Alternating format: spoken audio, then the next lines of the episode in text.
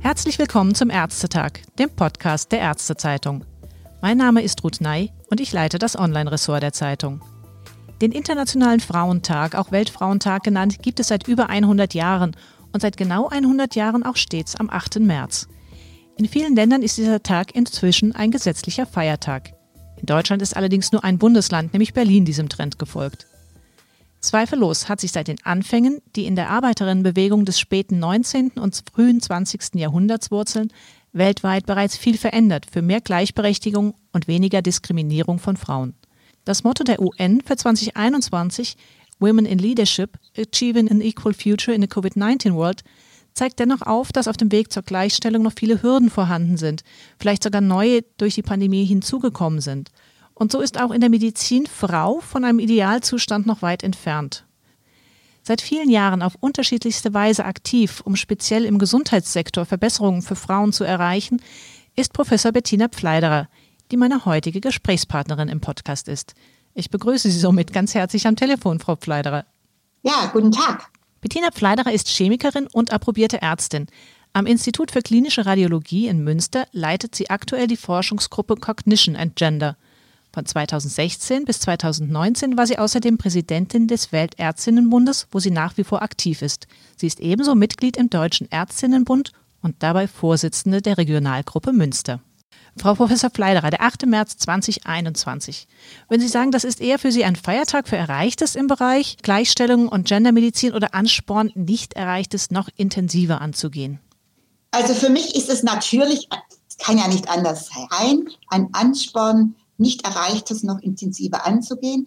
Denn was mich ja tatsächlich stört, dass es überhaupt diesen Tag geben muss. In meiner Meinung wäre meine ideale Welt, dass wir gar keinen Feiertag bräuchten, um sozusagen daran zu erinnern, dass Frauen noch nicht dort sind, wo sie eigentlich hingehören, dass Frauen in vielen Ländern der Welt nicht gleichberechtigt sind, dass es unterschiedliche Zugangswege für Frauen bei medizinischer Versorgung gibt, dass es immer noch Unterschiede in der Bezahlung zwischen Männern und Frauen gibt in vielen Bereichen. Und ganz klar, es ist für mich ein Tag, an dem ich denke, ja, das haben wir erreicht, aber das müssen wir alles noch erreichen. Auch in medizinischer Hinsicht gibt es ja durchaus Unterschiede zwischen Mann und Frau. Und als ich gelesen habe, dass Ihr Forschungsschwerpunkt in Münster die Untersuchung von geschlechtsspezifischen Unterschieden des Gehirns ist, zum Beispiel bei Sprache, Gedächtnisleistung, Lernen oder Schmerzrezeption, da kam mir natürlich auch direkt die Frage, ticken Frauen tatsächlich anders als Männer? Ja. Jetzt, Sie sehen, das ist, äh, ja, Sie sehen, das ist eine, eine interessante Frage, weil da müssen wir natürlich überlegen, was bedeutet ticken. Hm. Ähm, erstens mal finde ich schwierig, das in dieser Pauschalisierung zu sagen. Also es gibt nicht den Frau oder den Mann, den Mann, sondern es gibt natürlich Unterschiede, wie bestimmte Männer und bestimmte Frauen, je nachdem, auf bestimmte Dinge reagieren. Allerdings ist es tatsächlich so, wenn wir bestimmte Sprachleistungen uns ansehen, beziehungsweise wie das Gehirn bei bestimmten Aufgaben reagiert, die mit dem Gedächtnis zu tun haben, oder wie Sprache im Gehirn verarbeitet wird, dann sehen wir halt, wenn wir ganz viele weibliche oder männliche Gehirne uns ansehen und diese sozusagen die Ergebnisse poolen, dass zum Beispiel Sprache ähm, bei Frauen in einem anderen Hirngebiet als bei Männern verarbeitet wird. Bei Frauen zum Beispiel mehr im vorderen Teil des Gehirns, bei Männern mehr in, in einem Gebiet, das sozusagen der Temporallappen ist oder über den Ohren. Letzten Endes ist es also so, dass wir Unterschiede sehen. Und natürlich ist es so, dass Frauen bei bestimmten Themen mehr Interesse zeigen, gerade wenn es um emotionale Inhalte geht. Die sprechen Frauen tatsächlich auf eine andere Art an als Männer. Zum Beispiel, wenn Inhalte dargeboten werden mit, mit einer schönen Umgebung, mit einer schönen Musik, das finden Frauen sehr viel attraktiver als Männer, dem zuzuhören und, und das sozusagen auch anzusehen. Und das sind Befunde, die, die man tatsächlich auch heben konnte. Ähm, es ist auch so, dass es äh, eine andere Schmerzwahrnehmung gibt zwischen den Geschlechtern, in, in dem Sinn, dass natürlich Frauen in bestimmten Bereichen einfach schmerzempfindlicher sind. Allerdings, und das hat man auch gefunden, trotzdem mit diesem Schmerz besser umgehen können. Die haben also bessere Strategien gefunden, mit dem Schmerz, den sie empfinden, auch sozusagen im Alltag ja, leben zu können. Und ähm, da gibt es natürlich auch andere Dinge, die sehr, sehr wichtig sind, die haben mit der Kommunikation zu tun. Man hört ja immer diese, diese Aussagen, wobei ich auch wieder sagen muss, man muss auch wieder vorsichtig sein, nicht schwarz-weiß, äh, dass aber Männer oft nicht so gut über bestimmte Inhalte kommunizieren können. Die arbeiten gerne mehr so faktbasiert und möchten lieber nicht so viele Worte haben und, und lieber das ganz klar präsentiert bekommen, während gerade in der Kommunikation auch zum Beispiel Arzt, Ärztin, Patient, Patientin, da kommen wir sicherlich auch noch später drauf, ist es so, dass Frauen das nicht so ansprechend finden, wenn man nur in knappen Sätzen mit ihnen kommuniziert als Patient. Also es wären dann auch durchaus Möglichkeiten aus ihren Ergebnissen, was sich dann therapeutisch oder medizinisch daraus ableiten lässt muss Frau anders vielleicht im Bereich Schmerz behandelt werden und macht es vielleicht auch umgekehrt einen Unterschied, ob eine Ärztin, ein Arzt mit einem Patienten, einer Patientin spricht oder sollte man das anders dann handhaben? Ja, also ich finde, Kommunikation ist ja sowieso leider ein Punkt, der in der Medizin, glaube ich, zunehmend zu kurz kommt. Und das ist auch was Politisches, denn wir bezahlen zu viel für Messungen, und es wird viel zu wenig bezahlt dafür, wenn man mit Patienten spricht und kommuniziert. Das ist das Erste. Das Zweite ist, man hat gefunden, dass wenn man Patientin also genau erklärt, warum man was macht und auch da sozusagen ein bisschen auf die Besonderheiten zwischen den Geschlechtern eingeht, dass eben Frauen das sehr schätzen und oft auch brauchen, dass man ihnen auf das vielleicht auf eine Art erzählt, sie vielleicht auch ein bekanntes oder ja, Vertrautes anknüpft, äh, dass man dann zum Beispiel auch das Vertrauen schafft, dass man beispielsweise dann Geduld hat, wenn Behandlungen nicht sofort zu dem Erfolg führen oder Medikamente ein bisschen brauchen, bis sie wirken. Und das ist sicherlich etwas, was oft nicht genug berücksichtigt wird. Und also ich denke, die, die Kommunikation ist etwas ganz Wichtiges und das müssen wir auch noch besser unterrichten, wie man eben den Kontakt oder das Vertrauen zwischen seinen Patienten und Patientinnen herstellt oder eben nicht herstellt. Interessanterweise ist es nämlich auch so, und dann kann man fast sagen, ist ein bisschen ungerecht, wenn man jetzt als Patientin zu einem Arzt kommt und der verhält sich eben, na, er ist nicht sehr empathisch und er ist eher kurz angebunden, dann nimmt man das dem männlichen Arzt nicht so übel wie einer Ärztin. Na, weil, ich sag's mal ein bisschen salopp, man erwartet nichts anderes. Wenn man jetzt aber als Patientin zu einer Ärztin geht und sie verhält sich genau gleich, dann wird ihr das viel übler genommen und viel mehr negativ angerechnet, weil man einfach ein ganz anderes Rollenbild von einer Ärztin hat. Mhm. Und Sie sehen, also es ist oft gar nicht so einfach. Äh, das gleiche Verhalten wird eben je nachdem, wer es zeigt, anders wahrgenommen und auch anders eingeordnet. Und umgekehrt würde es auch bedeuten, dass man als Arzt, Ärztin sich genau überlegen muss, habe ich jetzt einen Patienten oder eine Patientin vor mir, um den gleichen Inhalt vielleicht dann aber auch anders verpackt rüberzubringen. Genau, und es ist nämlich auch noch ein wichtiger Punkt, das fällt mir gerade ein bei dem Thema Schmerzen. Na, es gibt ganz viele Studien inzwischen, die zeigen, und da sind wir auch bei, wieder bei den Rollenbildern, es macht gerade, wenn es darum geht, Schmerzen auszudrücken oder das Ausmaß von Schmerzen auszudrücken, da macht es eben einen ganz großen Unterschied, ob wir jetzt einen Patienten haben, der eine junge, attraktive Ärztin sieht, oder ob wir einen Patienten haben, der einen älteren Kollegen sieht, einen älteren Arzt. Es ist nämlich so, dann kommt sowas, kickt sowas ein wie so ein Rollenverständnis und dann äh, möchte man nicht als Schwächling oder Weichei dastehen, ne, weil man einfach diese, die, die Ärztin möglicherweise interessant findet und dann ist dann die Reaktion, ja, also so schlimm ist es ja gar nicht mit dem Schmerz und nein und so weiter. Ne? Da wird es entweder gar nicht genannt oder ziemlich heruntergekocht. Bei Frauen hat man sowas nicht gefunden. Ne? Die, die nennen ihren Schmerz, den sie empfinden, unabhängig, ob da jetzt ein Arzt oder eine Ärztin sitzt, weil da eben nicht diese Rollen, das Rollenbild sozusagen in die Quere kommt. Hm. Und das kann man das tatsächlich dann auch in solchen Gehirnscans feststellen, dass da in unterschiedlichen Arealen was passiert? Das haben wir ehrlich gesagt noch gar nicht so untersucht. Das wäre übrigens eine interessante Studie. Sie geben mir erst gerade eine Idee, muss ich sagen. Das ist doch gut. Ja, ne? also man, man müsste das tatsächlich mal, mal untersuchen, dass wir Patienten und Patientinnen, männliche oder weibliche Arztstimmen bestimmte Sachen sagen lassen und was, wie da das Gehirn damit umgeht. Im Bereich Gendermedizin Da geht es ja auch darum, dass das mit aufgenommen werden soll in den äh, Fragenkatalog im Studium. Da arbeiten Sie auch ganz aktiv mit in dieser Arbeitsgruppe Gender and Diversity am Institut für medizinische und pharmazeutische Prüfungsfragen. Denn das Ziel ist ja im Gegenstandskatalog Medizin künftig genau diese Geschlechtsaspekte sowie Diversität als Prüfungsfrage in die Staatsexamina mit aufzunehmen und dabei zu berücksichtigen. Wie ist denn da eigentlich der Stand? Ist man noch am Anfang? Also ich würde mal sagen, als erster Meilenstein ist tatsächlich die Deutsche Forschungsgemeinschaft vorangebracht, schon 2020 im Mai. Und die Deutsche Forschungsgemeinschaft, also die DFG, hat nämlich inzwischen ihre Richtlinien für Forschungsanfrage geändert und man muss immer in Forschungsansätze das Geschlecht mit berücksichtigen. Das heißt, es ist jetzt bereits schon mal in der Forschung angekommen, mit der Begründung, dass es genug belastbare Daten gibt, dass es Sinn macht, Ne, dass man also genau Geschlechtsunterschiede oder auch Gemeinsamkeiten zu untersuchen in wissenschaftlicher Art. Und da blieb, würde ich mal sagen, dem INPP oder dem Nationalen Kompetenz-Landskatalog gar nichts anderes übrig, nachdem schon die DFG gesagt hat, es gibt genug belastbare Daten, das in die medizinische Ausbildung mit einzubringen.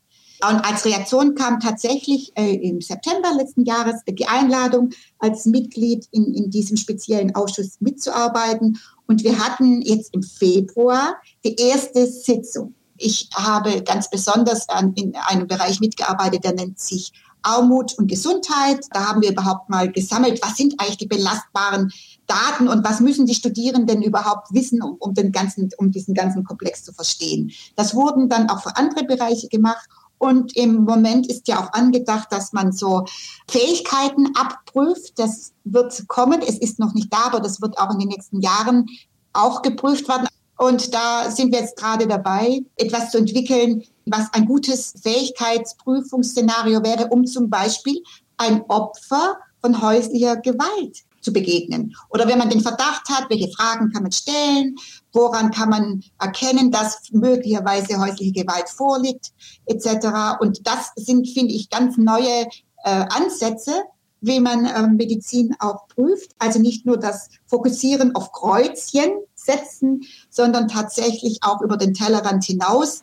Denn geschlechtssensible Medizin oder wie Sie sagen, Gendermedizin ist ja genau eine Kombination von einerseits ja, biologischen Aspekten, aber auch diesen Umweltaspekten. Und die mhm. gehören eben genau wie Kommunikation mit bestimmten Gruppen, genau die gehören auch in eine praktische Prüfung integriert. Ja, ein wichtiger Ausblick auf die angedachte Reform der ärztlichen Approbationsordnung. Sie haben auch gerade ein Stichwort genannt, häusliche Gewalt gegen Frauen. Und auch hier setzen Sie sich sehr stark ein und haben dazu einen zweitägigen Wahlpflichtkurs zum Beispiel etabliert für Medizinstudierende, genau mit diesem Fokus auf häusliche Gewalt. Das Ganze fußt auch auf einem entsprechenden EU-Projekt im Prodova. Können Sie da mal ein bisschen Näheres zu erzählen, was da die Inhalte sind? Ja, also dieses Improdova-Projekt, ich finde, das ist ein Meilenstein in die, diese Art von Forschungsaktivität, weil es nämlich verschiedene Ersthelfer, das ist die Polizei, das ist der soziale Sektor und das ist eben die Medizin, überhaupt in einem Projekt zusammenbringt. Normalerweise ne, schaut man immer das Ganze von der, von der Seite der Polizei oder auch vielleicht von der Sozialarbeit oder dann eben von der Opferseite, aber es ist eben das erste Mal, dass wir versuchen, Mechanismen und auch Werkzeuge zu entwickeln, dass die interdisziplinäre Zusammenarbeit besser klappt, also sozusagen zwischen Polizei, Medizin und Sozialarbeit. Und wir haben das in, in, in sozusagen drei Phasen eingeteilt. Und die erste Phase war, dass wir überhaupt mal geschaut haben in acht Ländern. Und wir haben dann eben geschaut, welche Informationen liegen überhaupt vor zu dem Thema und haben dann auch noch Interviews geführt mit Ersthelfern aus diesen verschiedenen Sektoren und mit Führungspersönlichkeiten aus diesen verschiedenen Sektoren und haben dann basierend auf diesen Rückmeldungen identifiziert, wo es Lücken gibt. Und wir haben erkannt, dass gerade in der Medizin es noch sehr große Lücken gibt, also dass die Medizin sehr wenig Informationen hat, wie kann ich mit Opfern umgehen, welche Gesetzeslagen gibt es, welche Kommunikationsmöglichkeiten gibt es, wie, wie komme ich überhaupt mit den anderen Sektoren in Kontakt Ne? Also nicht und, nur die medizinischen Verletzungsmuster erkennen? Ja, genau. Und das weiß man ja oft nicht. Und ich finde, was ein ganz großes Manko war, dass nicht klar ist, dass häusliche Gewalt nicht nur Verletzungen ist, die man sieht. Viel schlimmer und genauso schlimm mit den genauso großen Folgen sind nämlich diese Gewalt, die man unter psychologischer Gewalt zusammenfasst. Also, dass Opfer isoliert werden, dass sie keinen Kontakt haben mit ihren Freundinnen, dass ihnen die, äh, die finanziellen Mittel gestrichen werden, dass sie dauernd unter Kontrolle sind. Das ist eben diese psychologische Gewalt und die wird inzwischen eben in vielen Ländern auch gleich der körperlichen Gewalt gesetzt. Und deswegen war das eben für uns ganz wichtig, dass man diese Aspekte, dass wir diese unterrichten. Und dazu haben wir eine Trainingsplattform entwickelt, die Improdova Trainingsplattform. Und da haben wir eine englische Version, die ist mir so ein bisschen allgemeiner. Und dann habe ich eine deutsche Version etabliert, weil es sich herausgestellt hat, dass es natürlich sehr wichtig ist, den lokalen Kontext mit aufzunehmen. Na, wie ist die Gesetzeslage beispielsweise in Deutschland?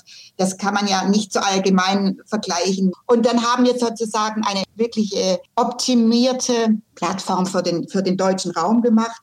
Und im Zuge dessen habe ich dann gleich entschieden, dann gleich auch noch ein, ein Wahlfach häusliche Gewalt äh, mit aufzunehmen.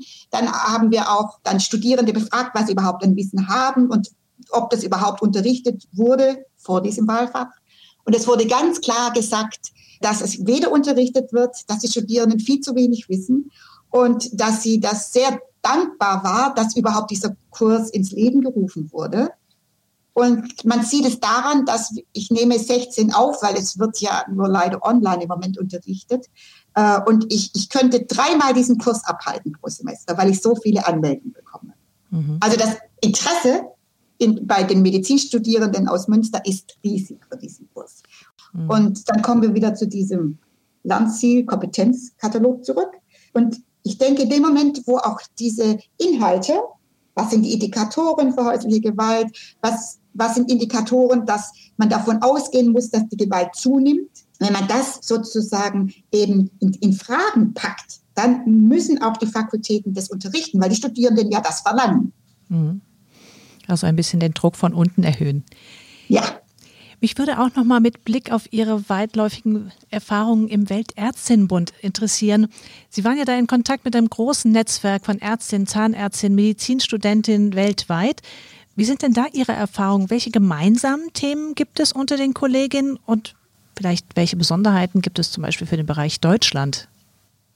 Also die gemeinsamen Themen kann man ganz klar sagen, häusliche Gewalt. Ne? Mhm. Das ist, also wo man hinschaut, äh, gibt, äh, muss man sagen, ein Drittel aller Frauen haben schon mal häusliche Gewalt in irgendeiner Form erlebt. Und das ist global gesehen überall gleich mit einem ganz großen Dunkelfeld. Das ist ein Thema, da arbeiten wir global dran und der Weltärztinnenbund hat tatsächlich auch bereits eine, auch ein, eine Trainingsplattform ins Leben gerufen, speziell für die Medizin, mit natürlich auch Themen wie Genitalverstümmelung und so weiter.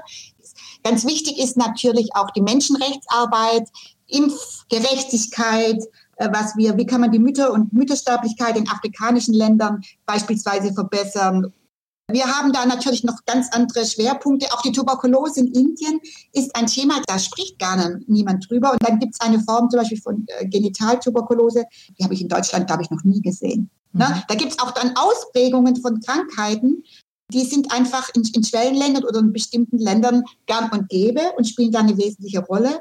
Und natürlich etwas wie Übergewicht ist auch ein Thema. Das würde ich sagen, ist eine Pandemie, auch wenn niemand das als Pandemie bezeichnet, aber es ist eine Pandemie. Und das betrifft die, dann aber auch nicht nur Frauen allein, sondern nein, der, der, Blick ist ja nein. durchaus dann auf, auf, beide Geschlechter gerichtet. Genau, aber das ist etwas, was uns auch betrifft. Also übrigens, der Weltärztinnenbund beschäftigt sich nicht nur mit Frauen, das wollte ich damit sagen. genau, das ist Sondern da auch, wenn man denkt, also wir sind natürlich Ärztinnen und da geht es um Ärztinnen bevorzugt, aber Patienten sind Patienten und Patientinnen. Und die, die Pandemie des Übergewichtes und die falsche Ernährung, die spielt bei uns auch eine Rolle. Und das sind auch immer Themen unserer Tagungen. Und zum Beispiel auch Work-Life-Balance von Ärztinnen. Wie kann man mit dem Druck umgehen, den, den gerade Ärztinnen in vielen Ländern haben? Ein gemeinsames Thema ist, dass es fast in allen Ländern der Welt mehr Frauen als Männer im Moment Medizin studieren. Das heißt, die Medizin wird überall weiblicher werden. Dann wird eben auch viel diskutiert, wie können wir Strukturen ändern, damit Frauen das besser hinbekommen, mit Familie gleichzeitig als Ärztin zu arbeiten, wie können wir den Stress reduzieren. Na, das sind also alles gemeinsame Themen. Aber was, was in Deutschland, glaube ich, was ganz Deutsches ist, dass man viel mehr über so Themen diskutiert, wo in manchen Ländern gar nicht so, so eine Rolle spielen. Ne? Also wie arbeitende Ärztinnen haben ja oft noch mit Vorurteilen zu kämpfen, ob sie überhaupt gute Mütter sind und ob sie ihre Kinder überhaupt noch genug kümmern. Und das ist ja dieses Stichwort Rabenmütter. Mhm. Dieses, diesen Begriff gibt es in anderen Ländern gar nicht, weil das ist da gar nicht so ein großes Thema wie bei uns. Also diese, diese ganz starke traditionelle Rolle von Frauen äh, in, in bestimmten Bereichen. Mhm. Oder als ich in, in, Moskau war, da hat der Weltärztenbund ein Treffen gehabt und dann haben wir auch verschiedene Krankenhäuser besichtigen können als Vertreter des Weltärztenbundes. Und alle Kliniken, Hospitäler, die ich besucht habe, wurden von Frauen geleitet. Und ich nur, aha, spannend. Es geht. es geht. Und ich habe dann im Nachgang gehört, uns wurden nur die besten Hospitäler gezeigt, also na, die, die wirklich sehr gut waren, vorzeigbar waren, wo man auch als Funktionär selbst hinging. Und das waren alles von Ärztinnen geleitete Krankenhäuser. Damit würde ich gerne beim Abschluss nochmal einen Blick in die Zukunft wagen. Sie haben ja so viele spannende Felder angestoßen, aber wo liegen nach wie vor für Sie die größten Herausforderungen im Bereich Medizin und Gesundheitswesen für Ärztinnen? Ganz kurz zusammengefasst ist es für mich so, dass die Strukturen noch nicht so flexibel sind, dass man als Ärztin mit Familie das gut vereinbaren kann. Es ist halt immer noch sehr schwierig, Oberarztstellen sich zum Beispiel zu teilen, obwohl es gibt ja Beispiele, dass es geht. Aber immer noch wird das nicht so als Möglichkeit in Betracht gezogen. Ich finde auch Assistenzärzte könnten sich gut Stellen teilen. Man müsste nur die Strukturen ein bisschen adaptieren.